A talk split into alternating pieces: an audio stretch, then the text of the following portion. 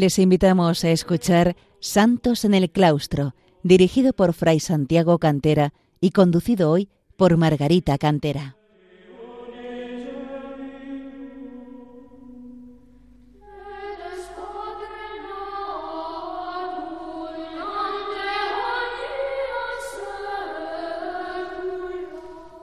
Queridos oyentes de Radio María, bienvenidos al programa Santos en el Claustro, en el que queremos acercar a los hombres de nuestro tiempo el ejemplo de tantos monjes y monjas que a lo largo de los siglos han alcanzado la santidad en su vida retirada de oración y sacrificio en el claustro de los monasterios. El fenómeno martirial cordobés del siglo IX ejerce un fuerte magnetismo sobre investigadores o simples curiosos de la historia, al mismo tiempo que ha sufrido y sufre una gran incomprensión. Los mártires llamados voluntarios fueron signo de contradicción ya desde el mismo momento de su irrupción en la compleja sociedad cordobesa a la que pertenecían, y lo han sido siempre desde entonces. Así inicia el insigne medievalista Dr. Sánchez Saus un reciente artículo sobre las causas y contexto del movimiento martirial vivido en la ciudad de Córdoba en los años centrales del siglo IX, bajo el dominio musulmán. Se trata, por tanto, de un tema polémico, y como él indica, a menudo estos mártires fueron incomprendidos o malinterpretados los motivos que les impulsaron.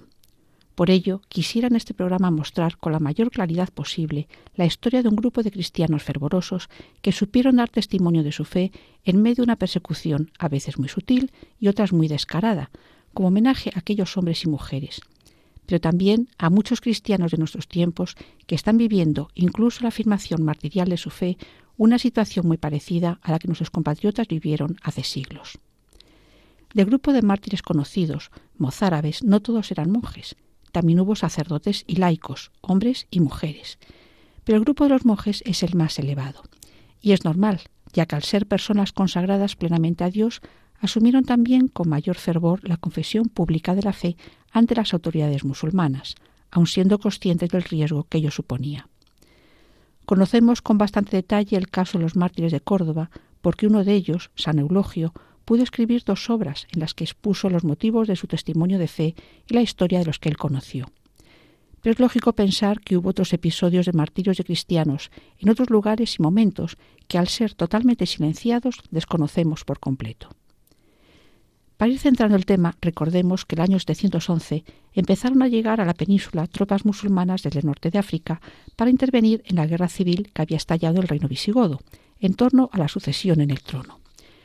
La ayuda militar de los musulmanes fue decisiva para su bando, pero los musulmanes, al comprobar la debilidad del poder real, la falta de reacción ante su llegada y las posibilidades económicas de la tierra, contando también con la colaboración de sus antiguos aliados, acabaron imponiendo el dominio político en la península, en la España visigoda.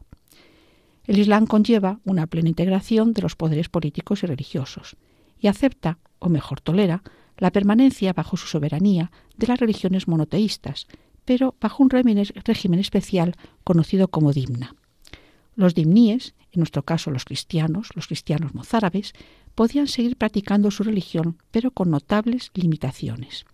Y por supuesto estaba castigada con la muerte cualquier actuación que considerasen proselitista, es decir, la simple evangelización.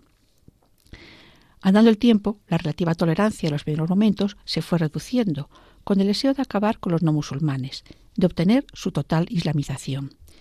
Y así, en la Córdoba de mediados del siglo IX, se estaba produciendo una transformación política, social y religiosa que se puede resumir en estas palabras de un historiador. Durante los siglos centrales del siglo X empieza a hacerse patente la pujanza en todos los terrenos de lo islámico, especialmente en Córdoba, la sede del poder real. En esta ciudad se asiste con asombro y legítimo orgullo al creciente esplendor de la civilización árabe, y no solo por parte de los musulmanes. Muchos cristianos pasarían bien pronto del asombro a la admiración, y de ahí al deseo de imitar el nuevo estilo de vida, de formar parte de ese brillante mundo y de integrarse en él. Efectivamente se estaba consolidando la arabización de la comunidad cristiana, un proceso que fomentaba una parte de la propia comunidad, deseando integrarse en la sociedad dominante, pero también era patrocinado por la autoridad musulmana, intensificando la presión económica y social sobre los cristianos para moverlos a la conversión al Islam. Por tanto, la arabización y adaptación en formas de vida era el primer paso fundamental para la islamización religiosa, y por ello fue vista como un peligro para la supervivencia de la comunidad cristiana, dada la indisoluble vinculación de la lengua árabe con la fe islámica, y considerando también la notable mejora en las condiciones de vida que suponía pertenecer a la comunidad islámica, frente a la marginación a la que se veían abocados los cristianos fieles a su religión. Por ello, el movimiento martirial del que vamos a hablar fue también una reacción contra los cristianos tibios, contra los que contemporizaban con el poder musulmán y sus exigencias, colaborar, colaborando activamente con él y aceptando sus modas, costumbres y lengua, y acercándose peligrosamente al Islam. Entre ellos había miembros de la jerarquía de la Iglesia, que abandonaron a los mártires a su suerte, cuando no los criticaban o difamaban. Por el contrario, otro grupo de cristianos, incluido el obispo de Córdoba, Saulo, nada sospechoso de hostilidad al poder emiral, les apoyaron y arriesgaron su seguridad y vida, ayudando y acompañando a los encarcelados, rescatando los cuerpos de los ajusticiados y venerando sus reliquias. Los mártires de Córdoba asumieron plenamente la acepción literal de la palabra mártir, testigo de la fe, y lo fueron en todos los sentidos, empezando por conservar o reivindicar sus propios nombres cristianos. Y este no es un detalle menor. La hija de uno de los mártires coptos de la playa de Libia del año 2014 recordaba que a su padre le animaban algunos amigos a cambiar su nombre, José, por uno islámico, para que no le delatara en esos momentos de persecución, latente o no tan latente, como se comprobó. Pero él se negó a cambiar su nombre, porque decía, se empieza cambiando el nombre y se acaba cambiando de religión. Eso pensaron también los mártires de Córdoba, los testigos cristianos siglos antes. En la ciudad de Córdoba había, por tanto, un ambiente de tensión religiosa que explica el episodio que inicia el movimiento martirial, la denuncia que bajo acusación de blasfemia recibió el presbítero perfecto en torno al año 850 y que le llevó ante el juez musulmán o cadí, arrastrado físicamente por sus acusadores. Pasando un día por la Medina cordobesa, había sido invitado a dar su opinión sobre Cristo y Mahoma. Él lo quiso rehuir, pues era consciente del riesgo que suponía pero ante la promesa de los asistentes de mantener en secreto su opinión, expuso el mensaje cristiano que supone, por supuesto, la falsedad de Mahoma como profeta. Alguno de los presentes, pese a su promesa inicial, le denunció al cadí como blasfemo. Ante la autoridad perfecto se ratificó en su doctrina cristiana, lo que supuso su inmediata condena y ejecución pública, aprovechando la celebración del fin del Ramadán para dar mayor publicidad y ejemplaridad al hecho. La acusación de blasfemia fue frecuente contra los mártires de Córdoba y también lo, es hoy en día, como hemos podido comprobar el caso de Asia Bibi y otros muchos que apenas han tenido eco en nuestra prensa occidental, más interesada en otras cuestiones que la persecución a los cristianos. Un año más tarde, un mercader cristiano de nombre Juan fue acusado de nombrar a Mahoma con poco respeto, y aunque él lo negó, fue castigado a recibir cuatrocientos azotes, quedando al borde de la muerte. Pero ni esta condena ni la prisión posterior a la que se le, se le sometió consiguieron que renegara de Jesucristo, que era lo que pretendían sus verdugos. Vemos, pues, cómo los cristianos eran conscientes de que en cualquier momento podían sufrir una denuncia que les condujera al suplicio o a la muerte por razones más vagas y, etéreas, teniendo en cuenta también el superior valor del testimonio musulmán sobre el cristiano, en especial en los supuestos de posible blasfemia. Estos acontecimientos removieron la conciencia de muchos cristianos, la primera respuesta la encontramos en un joven monje del cenobio de Tábanos, cerca de Córdoba, llamado Isaac. De origen noble y elevada formación cultural, se dirigió al palacio del Cadí afirmando que estaba dispuesto a convertirse al Islam si le instruía en la religión, con el deseo de entablar un diálogo sobre los principios doctrinales de su religión. Así, cuando el Cadí empezó a explicar el Islam, Isaac empezó a refutarle. Este primer intento de diálogo religioso terminó inmediatamente en la condena a muerte del monje acusado de blasfemia, pues como indica el doctor Sánchez Saus, Isaac lo que demostró es que un cristiano, ni tan siquiera hablando ante la autoridad judicial y religiosa, y advirtiendo previamente de que quería entablar un debate, podía expresar sus convicciones de una manera libre y propia de una discusión de ideas. El momento en el que alguien intentara señalar la falsedad del Islam, lo que no podía hacerse sin negar la autenticidad de su profeta, era reo de muerte. Implícitamente, continúa el doctor Sánchez Saus, todo cristiano, por el mero hecho de serlo, está afirmando la falsedad de Mahoma como todo musulmán. Por la misma razón, está negando la divinidad de Jesucristo. El gesto de Isaac, aunque él fuera, aunque él fuera consciente de que podía costarle la vida, solo puede conceptuarse como muy inteligente y meditado. No buscaba la muerte, como se ha repetido tantas veces, aunque no la temía. Diríamos con lenguaje de hoy que buscaba hacer patente y poner en evidencia que el diálogo con los musulmanes, incluso con sus autoridades religiosas, era imposible si no se daba por descontada la superioridad e indiscutibilidad del Islam sobre cualquier otra fe. Efectivamente, este primer mártir, llamado voluntario por la historiografía, adoptó una actitud de resistencia pacífica, intentando una confrontación de ideas, de controversia teológica, como era habitual en otros ámbitos, y eludiendo la posibilidad del tumulto y de sus impredecibles efectos, aun sabiendo que la consecuencia segura era su propia muerte. Era una vía pacífica, que sólo tiene de violenta la ruptura de las normas impuestas desde el lado islámico, y demuestra que en el régimen de Dimna el cristiano no tiene derecho a exponer sus argumentos, solo a someterse. Hacemos una breve pausa para escuchar una pieza de canto mozárabe.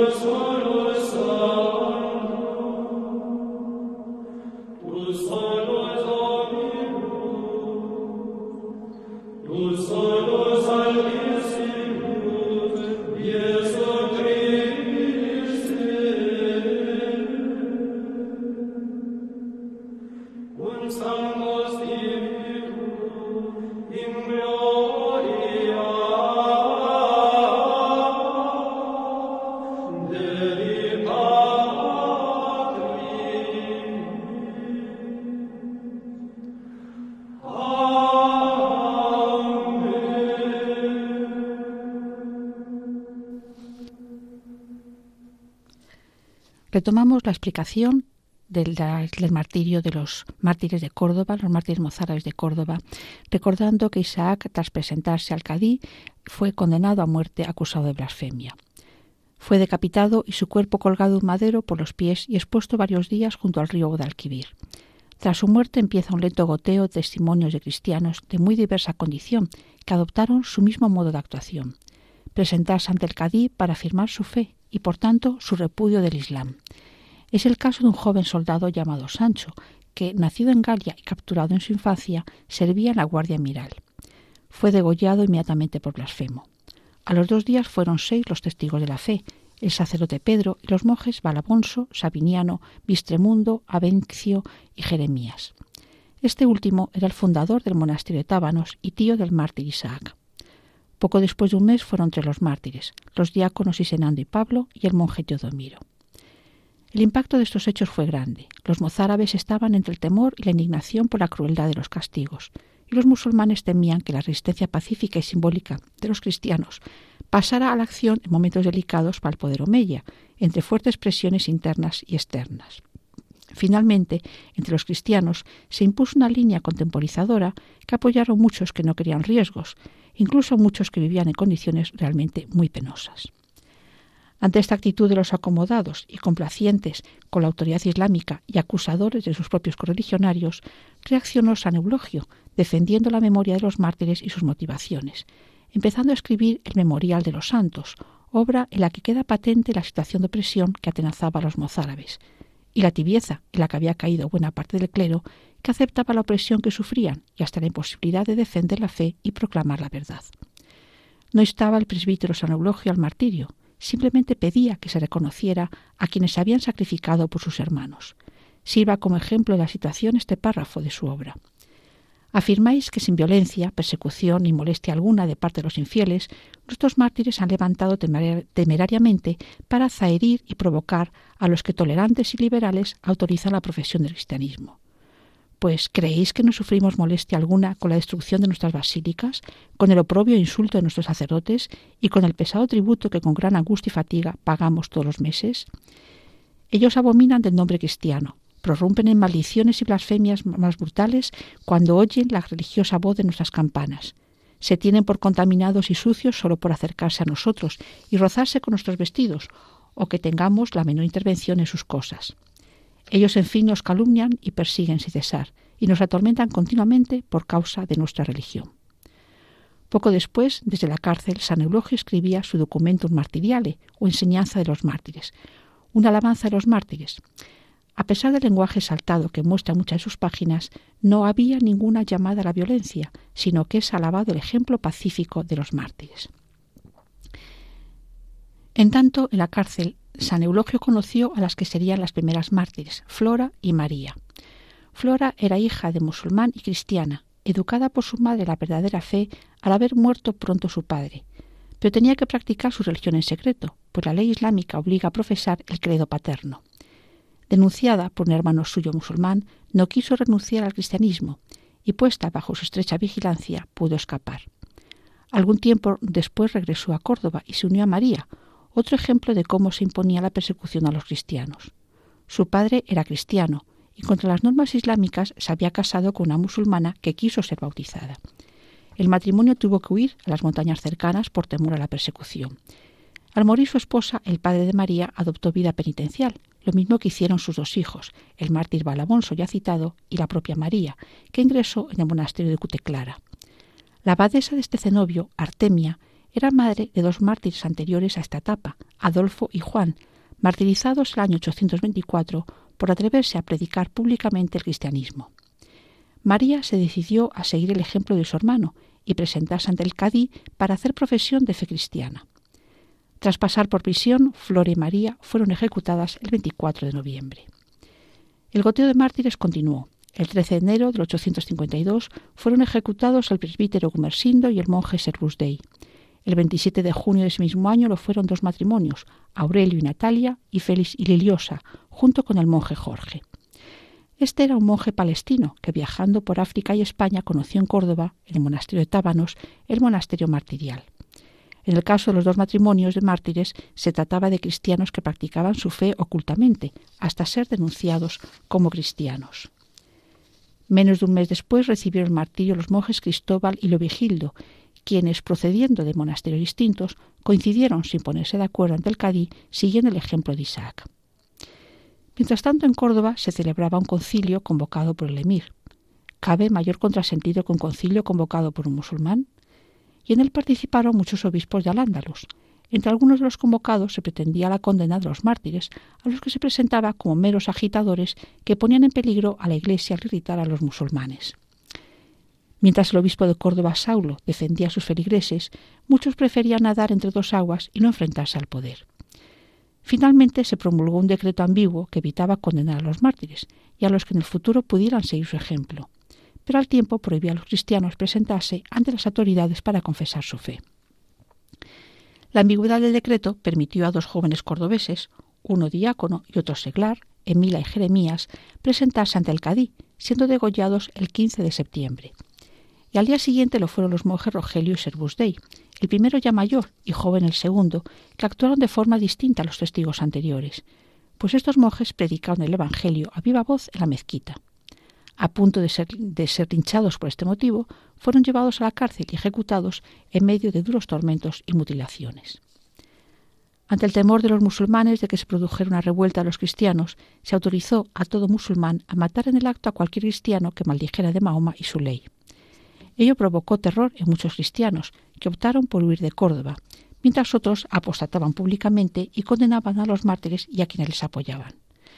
Posiblemente se produjeron asesinatos y agresiones a cristianos por parte de musulmanes que querían vengar afrentas, reales o imaginarias. Al poco tiempo falleció repentinamente el emir Abderramán II, y su hijo, Muhammad I, se decidió a cortar de raíz el movimiento mozárabe. En primer lugar, ordenó destruir las iglesias y monasterios construidos o reformados unos años antes, entre ellos el de del que había salido un grupo numeroso de mártires. Pero se aprovechó la ocasión para destruir también templos antiguos, contra la norma propia de la dimna, y se animó vivamente a la apostasía de los cristianos tíbicos, con la promesa de respetarles sus bienes y de mejorar social y económicamente.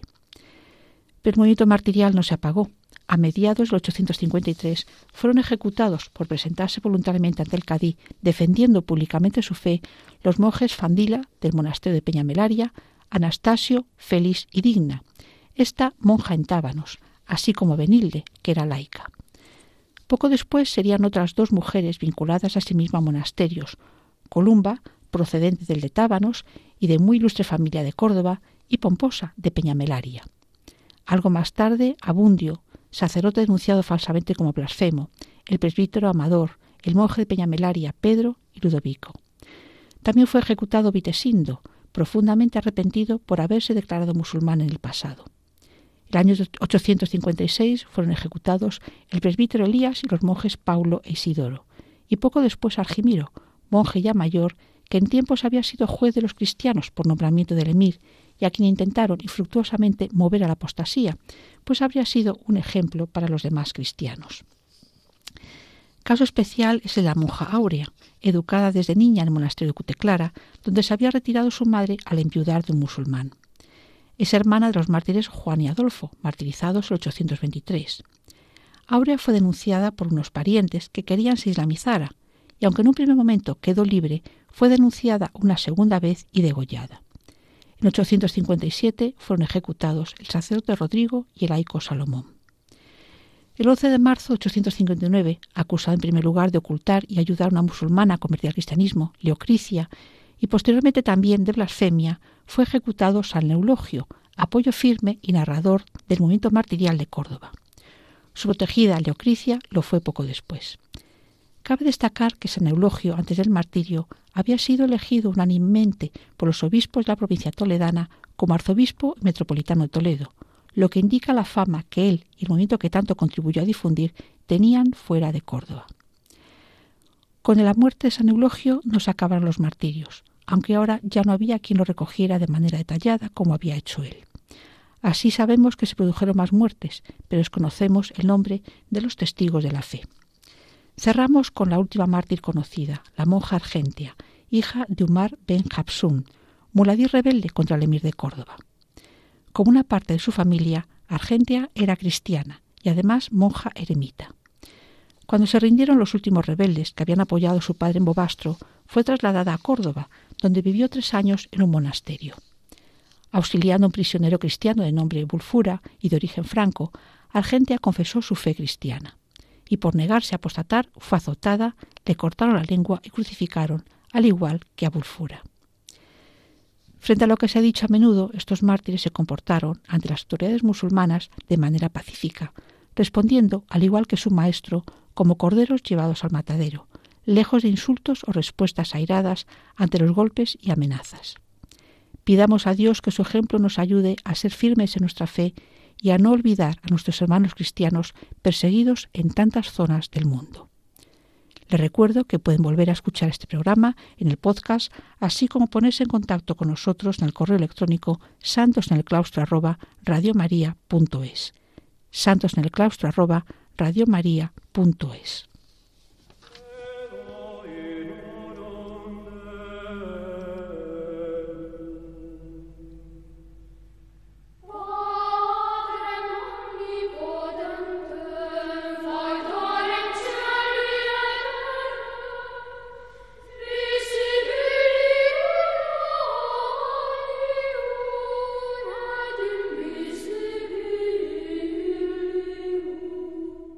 Han escuchado en Radio María Santos en el Claustro, dirigido por Fray Santiago Cantera y conducido hoy por Margarita Cantera.